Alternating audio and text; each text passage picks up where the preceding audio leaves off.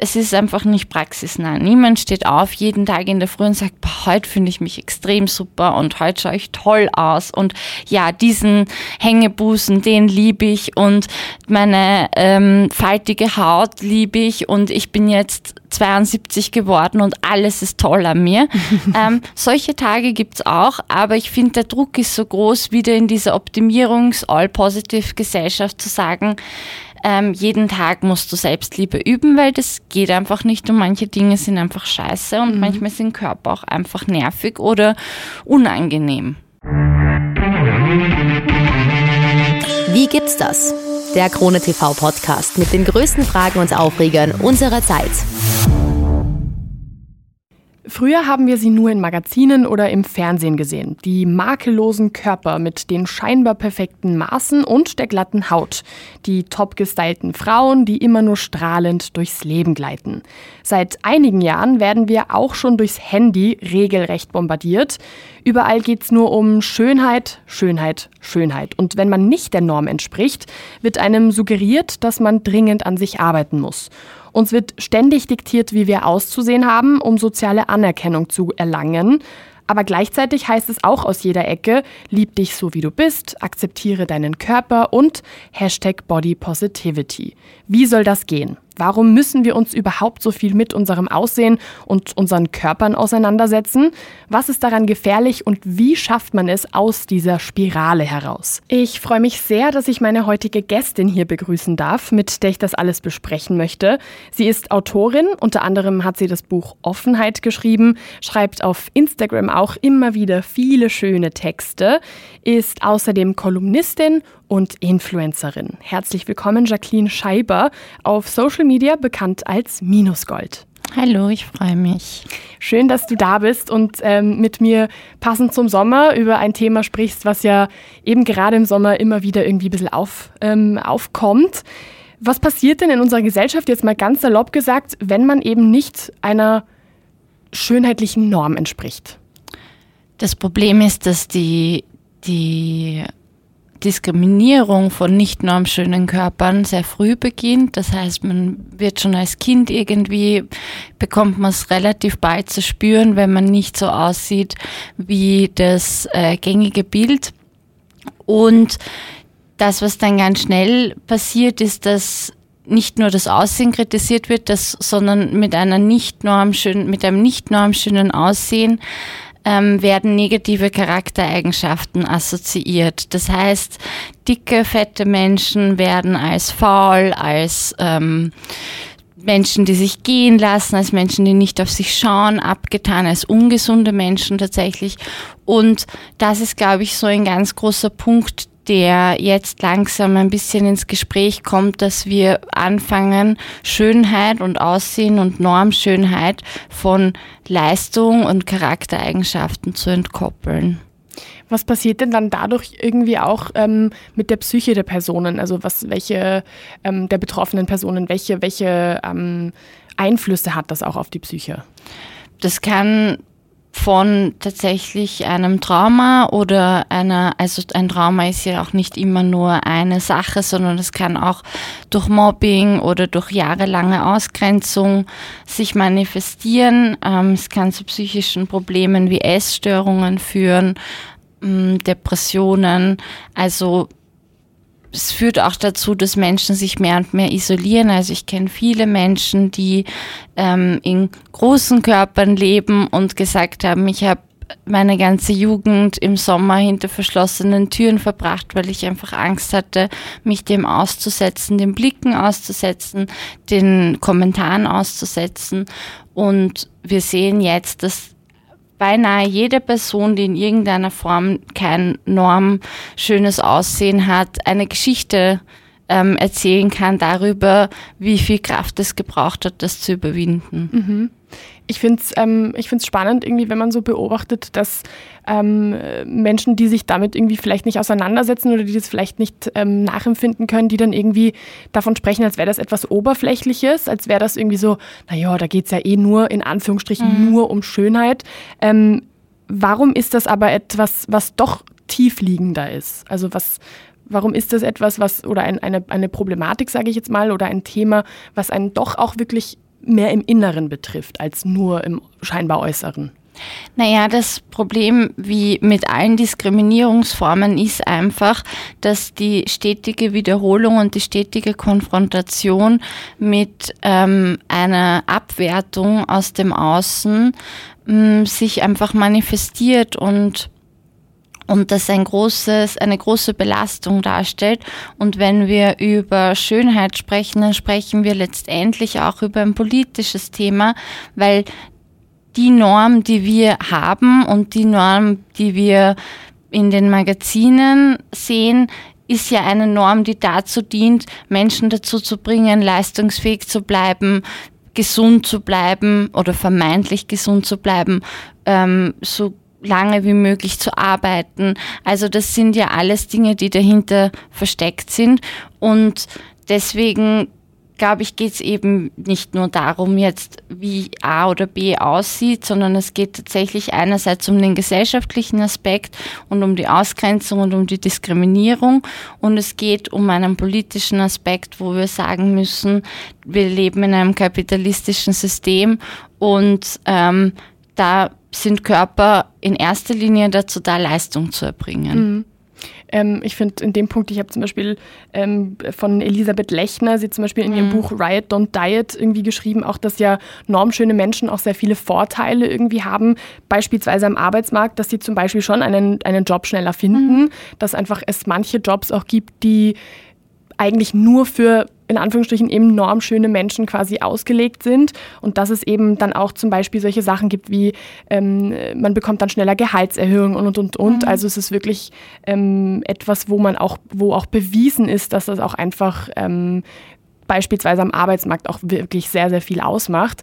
Wenn wir jetzt aber so von Norm, Normschön und so weiter sprechen, ähm, wie kann man das denn irgendwie vielleicht ein bisschen beschreiben? Wer fällt denn beispielsweise nicht in so eine Norm? Also wie, wen würde man da irgendwie nennen zum Beispiel? In einer Norm fallen Menschen, also außerhalb der Norm fallen Menschen, die eben dick oder fett sind. Ich verwende dick und fett als selbstbestimmte Bezeichnung. Das heißt, ähm, das ist, wird auch groß geschrieben und da sagt man einfach, dass Menschen, die das betrifft, selbstermächtigend diese Wörter verwenden, um sie nicht mehr negativ zu konnotieren. Ähm, das sind Menschen, die in irgendeiner Form eine körperliche Behinderung haben. Ähm, das sind Menschen, die mh, schiefe Zähne haben, die unreine Haut haben, die vielleicht aufgrund irgendwelcher physischen Erkrankungen kein volles Haar oder also all diese Dinge, die wir sozusagen assoziieren mit mit Schönheit und alles, was eigentlich davon abweicht, ist dann etwas, das rausfällt. Das sind auch können auch Menschen sein, die ähm, klein gewachsen sind. Also ganz, ganz unterschiedlich jedenfalls immer Leute, die sozusagen aus diesem glatten Bild rausfallen. Mhm.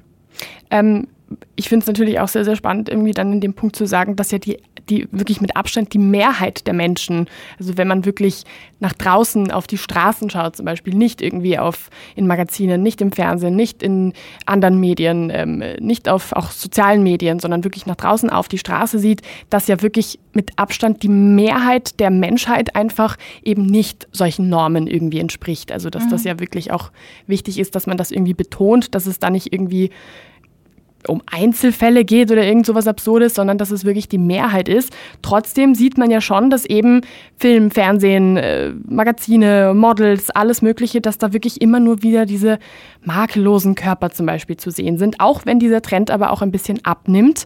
Ähm, wie siehst du das denn auch, dass dieser Trend irgendwie vermeintlich abnimmt? So, weil ähm, wird ja doch auch teilweise so kritisiert, dass man das irgendwie auch, dass verschiedene Unternehmen, ähm, gerade in der Beauty-Industrie, das zum Beispiel auch so ein bisschen als Marketingzweck irgendwie mhm. für sich benutzen. Wie stehst du dazu?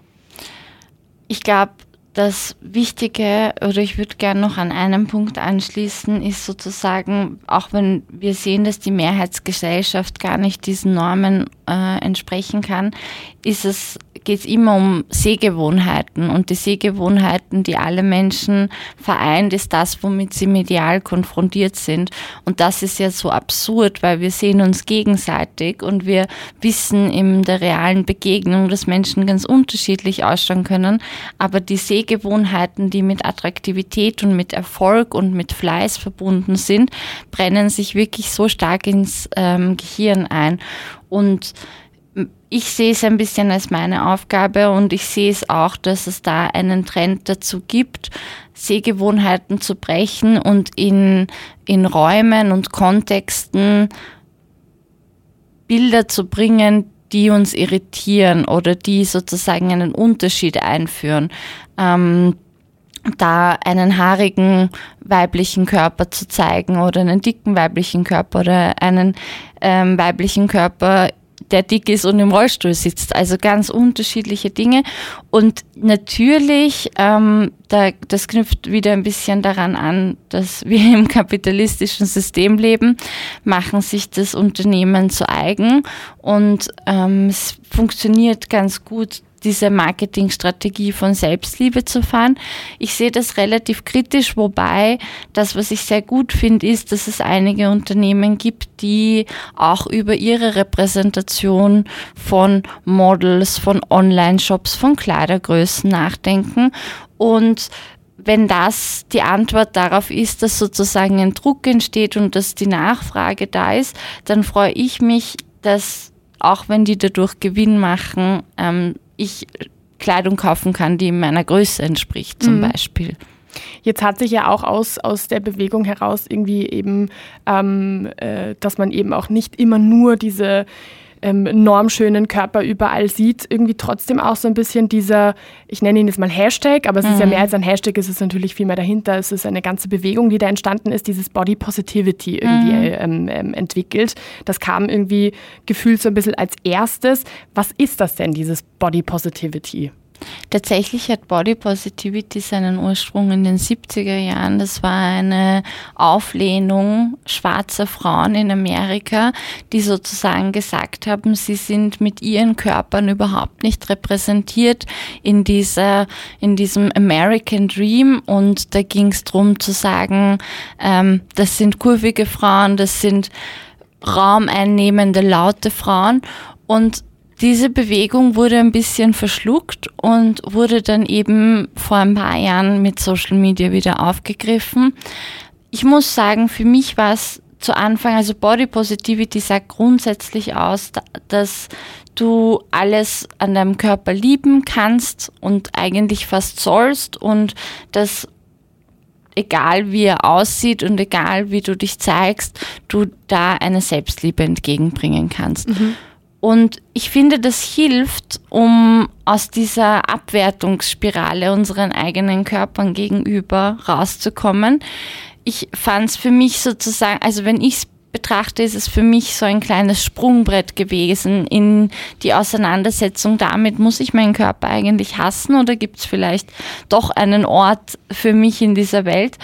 Und also langfristig gesehen ist es aber zu kurz gedacht. Mhm. Also niemand, es ist einfach nicht praxisnah. Niemand steht auf jeden Tag in der Früh und sagt, boah, heute finde ich mich extrem super und heute schaue ich toll aus und ja, diesen Hängebusen, den liebe ich und meine ähm, faltige Haut liebe ich und ich bin jetzt 72 geworden und alles ist toll an mir. ähm, solche Tage gibt's auch, aber ich finde, der Druck ist so groß, wieder in dieser Optimierungs-All-Positive-Gesellschaft zu sagen, ähm, jeden Tag musst du Selbstliebe üben, weil das geht einfach nicht und manche Dinge sind einfach scheiße und mhm. manchmal sind Körper auch einfach nervig oder unangenehm. Ja, ich finde es ich find's auch spannend, weil wenn man dann irgendwie beobachtet, so, das wurde ja dann auch wieder irgendwie sehr, sehr stark kommerzialisiert und irgendwie ist, in, ist ja dann dadurch irgendwie auch die, die, die Bewegung irgendwie entstanden, vor allem irgendwie auch ähm, geprägt durch die Aktivistin und Schriftstellerin Jess Baker, dass dann irgendwie es eher in die Body Neutrality mhm. bzw. Body Liberation irgendwie überging. Ähm, wie, wie könntest du das denn beschreiben? Was sind, was sind die, diese Bewegungen dann? Das entspricht sozusagen jetzt aktuell meiner Haltung oder ist es mein, mein Ziel, das zu verfolgen.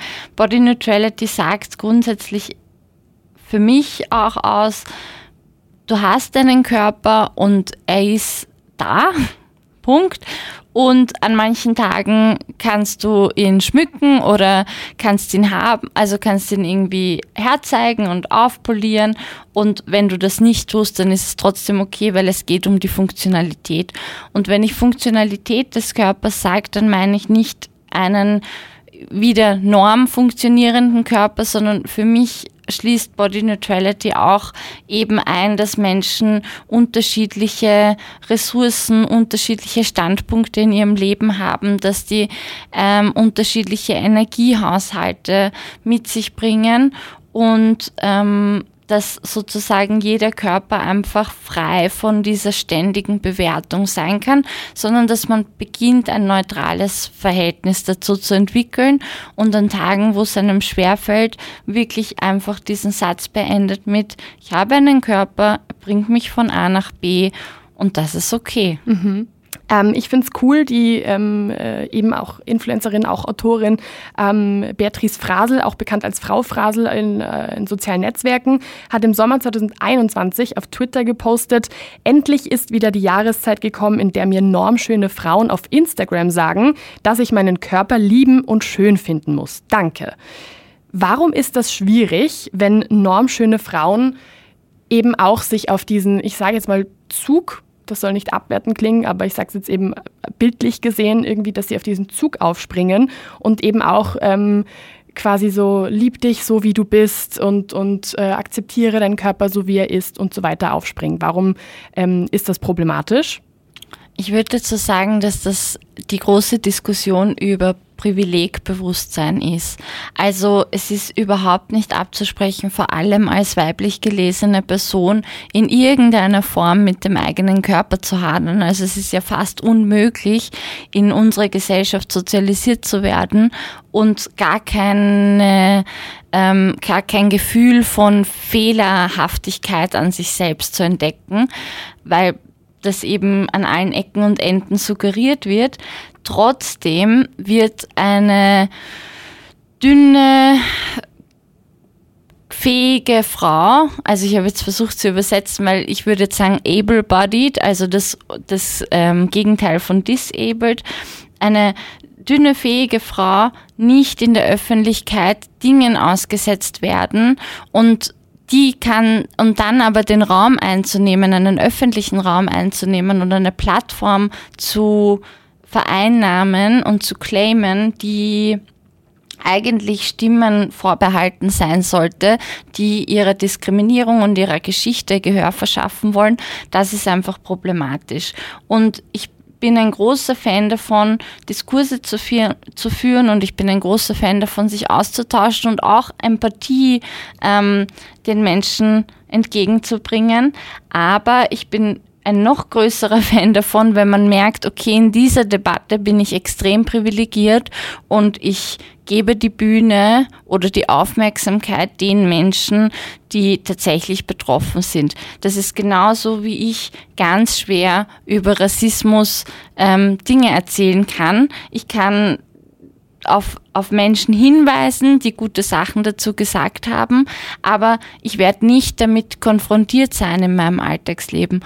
Und wenn dann dünne Frauen da sitzen und irgendwo versuchen, ein paar Hautröllchen zusammen zu ähm, quetschen auf Fotos, dann tut mir das einfach weh, weil ich denke mir so, ich kann meine Bauchröllchen nicht einmal so und einmal so halten, sondern das, dieser Bauch ist einfach da und das spüre ich bei jedem, jedem im Sommer, bei jedem Spaziergang auf der Straße.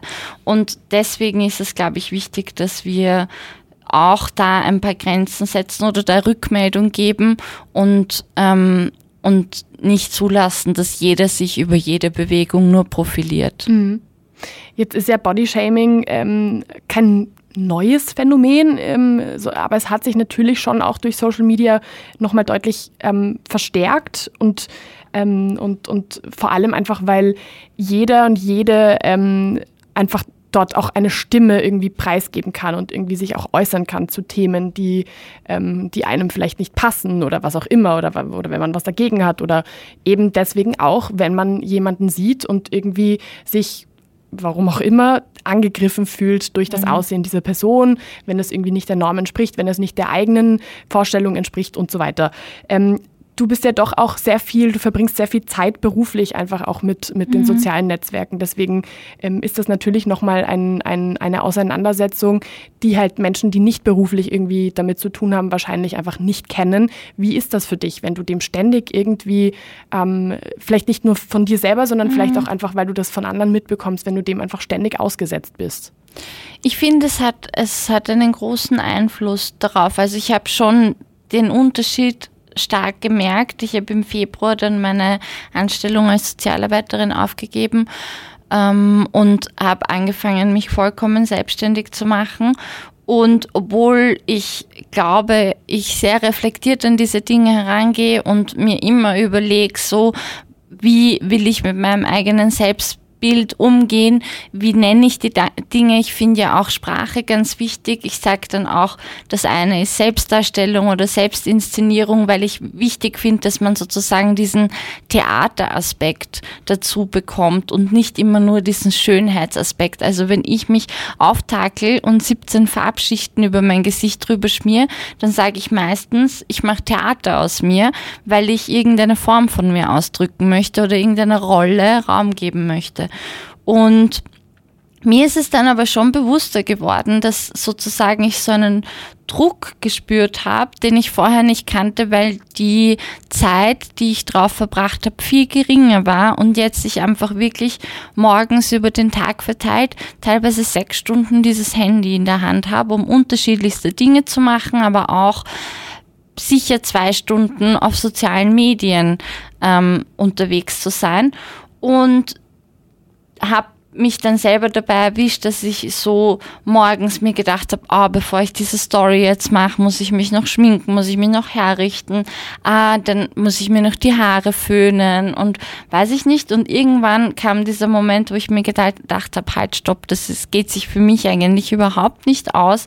Ähm, viel mehr Druck nämlich, als ich vorher, wenn ich einfach ins Büro gefahren bin. Also da gab es einfach auch Tage, wo es stressig war und man sich zweimal schnell die Wimperndusche über die Augen geschmiert hat und das erstbeste Kleidungsstück reingeschlüpft ist. Und das war aber auch okay und es hätte mich nie verunsichert oder nie so exponiert. Aber dadurch, dass viele tausende Menschen mein Gesicht dann jeden Tag bewerten, anschauen, ich Kommentare dazu bekomme.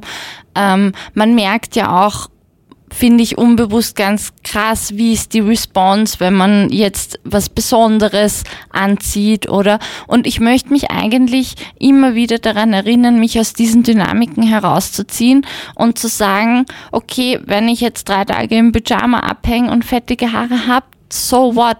Es ist schön zu sein ist einfach kein Wert, den ich tragen möchte, sondern ich finde auch Ästhetik wichtig und ich finde auch sozusagen eine gewisse Bildsprache schön, aber mh, mm, ja, Schönheit ist nicht die Miete, die ich hier bezahle, um mhm. die Dinge machen zu dürfen, die ich mache. Das ist ein sehr schöner Satz, ähm, womit ich dann auch äh, zu, zu dem nächsten Punkt komme, den ich auch unbedingt mit dir besprechen wollte.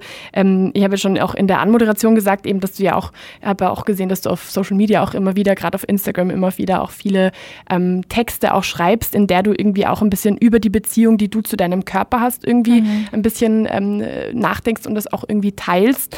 Ähm, ich habe da mal drei Beispiele rausgesucht, die ich besonders schön fand. Das eine war auf unsere Pöpsche, die uns trotzdem trotz Spuren und Unebenheiten durchs Leben tragen und Gelegenheiten zum Ausruhen bieten, zwischen Klammer und zum Reinbeißen, auf unsere Haut, die sich erinnert und erst darin ihre Schönheit entfaltet. You were never wrong. Was wolltest du damit, gab es da irgendwie was, was du damit ausdrücken wolltest oder wie, wie, wie kamst du dazu, zu diesem Gedanken?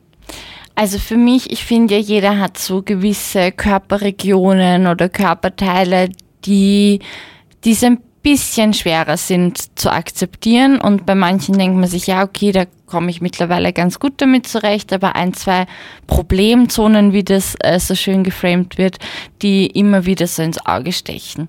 Und ähm, da ist auf jeden Fall so, mein Po war immer so was, wo ich mir gedacht habe, ja, das ist, ist habe ich auch so ein bisschen abstrahiert von mir. Ich war so, ich komme eigentlich mit meinem Körper ganz gut klar, aber dieser Po steht mir literally im Weg. Und ähm, vor allem eben verdellt, groß, überschüssige Haut, nicht schön anzusehen.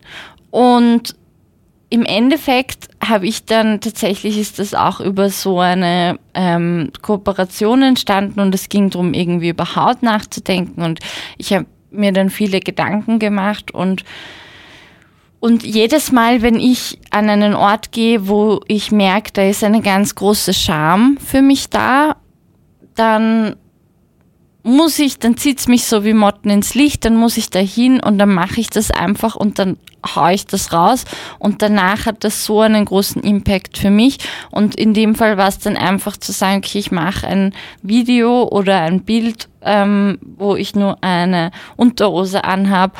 Und und berufe mich wieder darauf, was eigentlich die Funktion dieses Körperteils ist und was für Geschichte der mit sich bringt und warum es eigentlich schön ist, dass keine Haut der anderen gleicht, weil jede Haut halt von Berührung und von Einschnitten und von Begegnungen erzählt. Finde ich sehr schön.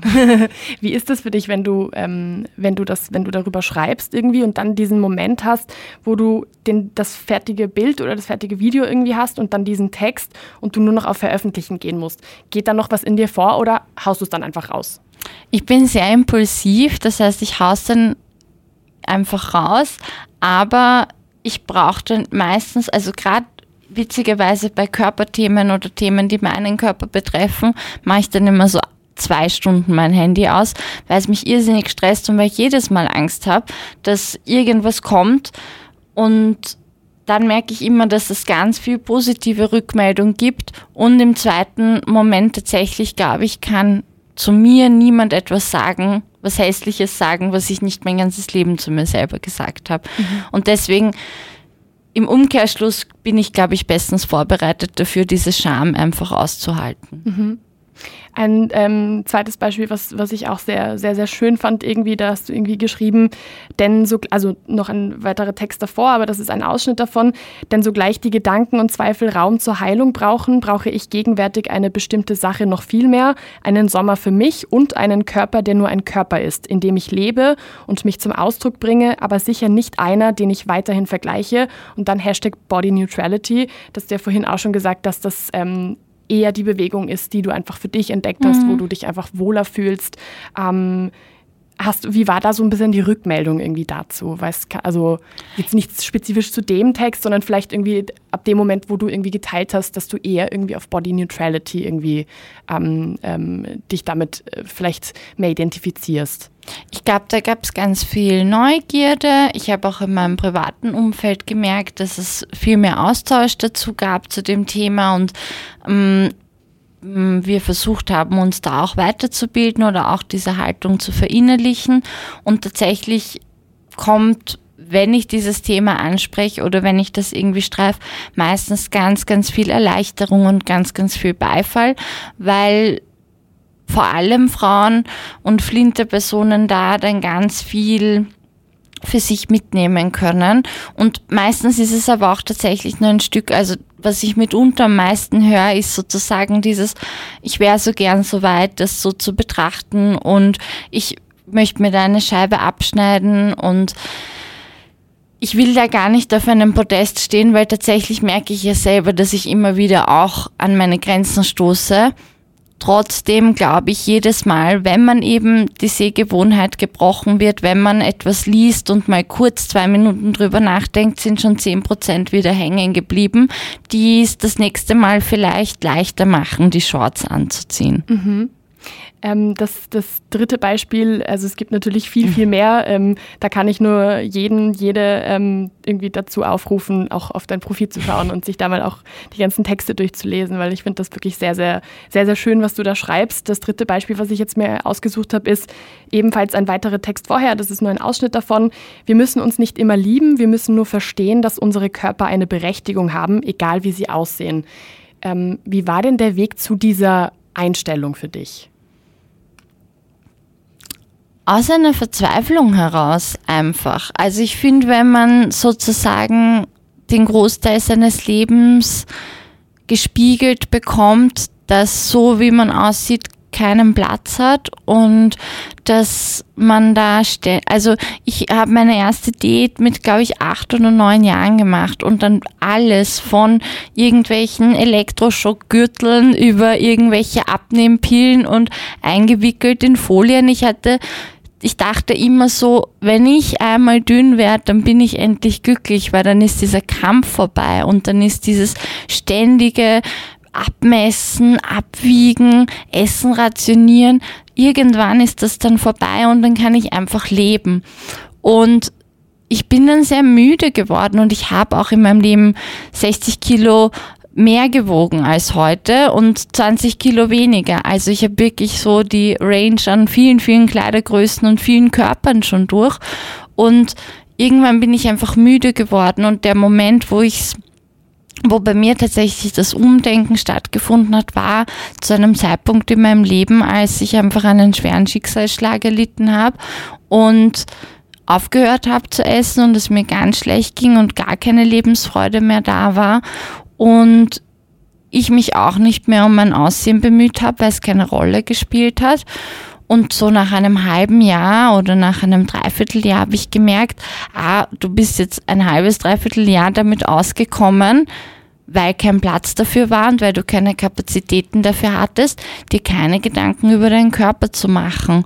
Und tatsächlich die erste Lebensfreude, die ich nach diesem ähm, Einschnitt wieder erlebt habe, waren gemeinsame Essen, waren schöne Kleider anzuziehen.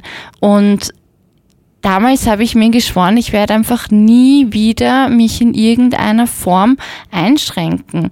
Also wenn ich heute entscheide, dass ich die ganze Woche nur Pizza esse oder zum Frühstück eine Tafel Schokolade, dann ist es so. Aber das Absurde ist ja, sobald man aufhört, alles so stark zu redigieren, ist es gar nicht mehr so maßlos. Also wenn ich überlege, was ich für Fressattacken und wie ich mich übergessen habe früher, ähm, das kommt überhaupt nicht mehr vor, weil ich so ein intuitives Verhältnis zu Essen entwickelt habe, dass ich dann esse, wenn ich halt Hunger habe und wenn ich Lust auf was habe. Und meistens ist das genau das, was mein Körper braucht. Und das war jetzt die lange Antwort auf darauf einfach zu sagen, ich es war so eine Verzweiflung da, keinen Platz zu haben und irgendwann ist diese Verzweiflung halt ermüdet. Mhm. Ähm, wenn du jetzt irgendwie vielleicht äh, an Personen denkst, die vielleicht noch nicht so weit sind, die sich vielleicht noch nicht irgendwie ähm, so wohlfühlen ähm, in ihrer Haut, in ihrem Körper, welche, welchen Tipp würdest du denn da irgendwie geben? Also so ein bisschen ein, ein, ein Tipp für oder, oder mehrere Tipps vielleicht für ich sage jetzt mal in Anführungsstrichen, den richtigen Umgang mit dem eigenen Körper? Ich würde auf jeden Fall den Tipp geben, ganz, ganz schnell zu kuratieren, welche Dinge man sich anschaut. Also Sehgewohnheiten, wie wir am Anfang schon drüber gesprochen haben, spielen so eine große Rolle, weil je mehr ähnliche Körper wie ich ihn habe, ich sehe und sehe, wie die sich vielleicht kleiden oder was denen einfällt, wie die auf die Straße gehen können, ähm, desto eher wird sozusagen, also wir sind ja soziale Wesen und wir brauchen manchmal auch so ein bisschen Beispiele. Und für mich hat sich da auch sehr viel verändert, als ich angefangen habe, nicht mehr nur äh, dünnen blonden Frauen zu folgen auf Instagram oder mir Serien anzuschauen, in denen die SchauspielerInnen alle gleich aussehen, sondern indem ich mir bewusst überlegt habe, welche Inhalte möchte ich konsumieren, wie sollen die Figuren, die da eine Rolle drin spielen, ausschauen und tatsächlich ist das ein sehr unaufwendiger Schritt, weil es kommt dann so ein bisschen nach und nach und man hat dann so eines Tages wacht man auf und denkt sich so, hm, diese Hose, von der mir jeder gesagt hat, sie steht mir nicht, das habe ich jetzt schon dreimal an jemanden anderen mit einer ähnlichen Körperform gesehen und ich glaube, ich könnte es auch tragen. Mhm. Ähm, diese, ich sage jetzt mal, diese ewige Suche nach diesem schönen, äh, scheinbar schönen, scheinbar perfekten, scheinbar makellosen Körper. Ähm, würdest du sagen, ist das ein Problem, was äh, größtenteils ähm, Frauen, weiblich gelesene Personen haben, Flinterpersonen haben, oder ist das schon auch was, wo man sagen kann, ähm, das betrifft alle? Ich glaube, es ist mehrheitlich für weiblich sozialisierte Personen, weil, also Männer betrifft es mittlerweile natürlich auch schon in ähm, einem Ausmaß oder in einem ansteigenden Ausmaß. Ich sehe da schon noch einen Trend nach oben. Trotzdem glaube ich einfach, dass Männern nicht zum Beispiel im Beruf Führungsqualitäten abgesprochen werden, wenn sie nicht schön ausschauen oder mhm. wenn sie nicht attraktiv sind. Das heißt, Männer bleiben trotzdem so in ihrer patriarchalen Stellung, vor allem weiße Männer bleiben in ihrer patriarchalen Stellung unberührt, wenn sie Nachteile unter Anführungsstrichen durch ihr Aussehen haben. Mhm. Ähm, ich glaube, bei Männern ist sozusagen geht sehr viel in so einen Trend von gesund und gepflegt. Also wenn man sich auch anschaut, wie viele unfassbar absurde Männerprodukte es gibt. Letztens habe ich eine Männerfußmaske gesehen. Ich wusste nicht, dass Männer andere Fußmasken brauchen als Frauen. Ähm, Männerfußmaske, kann man nicht mehr vorstellen, was, was damit gemeint sein soll. Riecht die, die dann irgendwie nach Autos und ja. Benzin oder ich weiß nicht. Aber das zielt natürlich einfach unterm Strich wieder darauf ab, Gewinne zu erzielen mit den Unsicherheiten. Glaubst du denn, ähm, wenn wir so irgendwie, wenn du vielleicht so ein bisschen einen, einen Zukunftsausblick irgendwie wagst, glaubst du, glaubst du, wird sich das ändern? Glaubst du, wird ähm, dieses Thema Schönheit, dieses Thema permanenter irgendwie Fokus auch auf den Körper, vor allem eben von weiblich gelesenen Personen, irgendwie wird das irgendwann mal aufhören? Also ich habe große Hoffnungen in Gen Z. Und ich habe das Gefühl, da gibt's ganz viele junge Leute, die total früh anfangen, diese Dinge zu reflektieren. Und wenn die mal ein bisschen älter werden und an Positionen sind in, und Entscheidungsträgerinnen sind, dann habe ich die Hoffnung, dass sich mehrheitlich ähm, oder spürbar eine Veränderung breit macht, weil ich glaube natürlich alles, was wir so miteinander besprechen, ist noch sehr in den Bubbles verortet. Also wenn ich ans, aufs Land mit meiner Tante essen fahre, dann erzählt sie mir auch, dass sie fünf Kilo abnehmen muss und heute nur Salat isst. Und das ist natürlich traurig. Ich, also meine Hoffnung ist die Generation, der Generationenwechsel. Und das zweite ist trotzdem, glaube ich, dass politisch gesehen und kapitalistisch gesehen es sich nicht verändern wird, dass wir leistungsfähig sein sollen. Und deswegen, glaube ich, wird der Trend nach Selbstoptimierung trotzdem weiter bestehen. Und da wünsche ich mir einfach ganz viele Rebellen und Rebellinnen, die sich dem ab und an widersetzen glaube, das, das wünschen wir uns alle. Dann sage ich an dieser Stelle vielen Dank, dass du ähm, erstens mal für deine tägliche Arbeit, die du auch irgendwie gerade in Bezug zu diesem Thema irgendwie ähm, auch leistest auf Social Media, aber halt auch allgemein irgendwie, du schreibst ja auch, ähm, ich habe es ja schon am Anfang gesagt, auch dein Buch Offenheit und auch, du schreibst ja generell auch Kolumnen und so. Also du bist ja wirklich da sehr, sehr, ähm, sehr tüchtig tätig, weil mir fällt jetzt das richtige Wort nicht ein. Also vielen Dank auf dieser, an dieser Stelle auf jeden Fall dafür, Danke. aber halt auch, dass du jetzt so, so offen auch hier mit, mit mir und mit ähm, uns quasi darüber gesprochen hast. Das ist nicht selbstverständlich, deswegen Dankeschön. Ich danke, das war ein sehr schönes Gespräch. Das freut mich. danke. Wie gibt's das? Der Krone TV Podcast mit den größten Fragen und Aufregern unserer Zeit.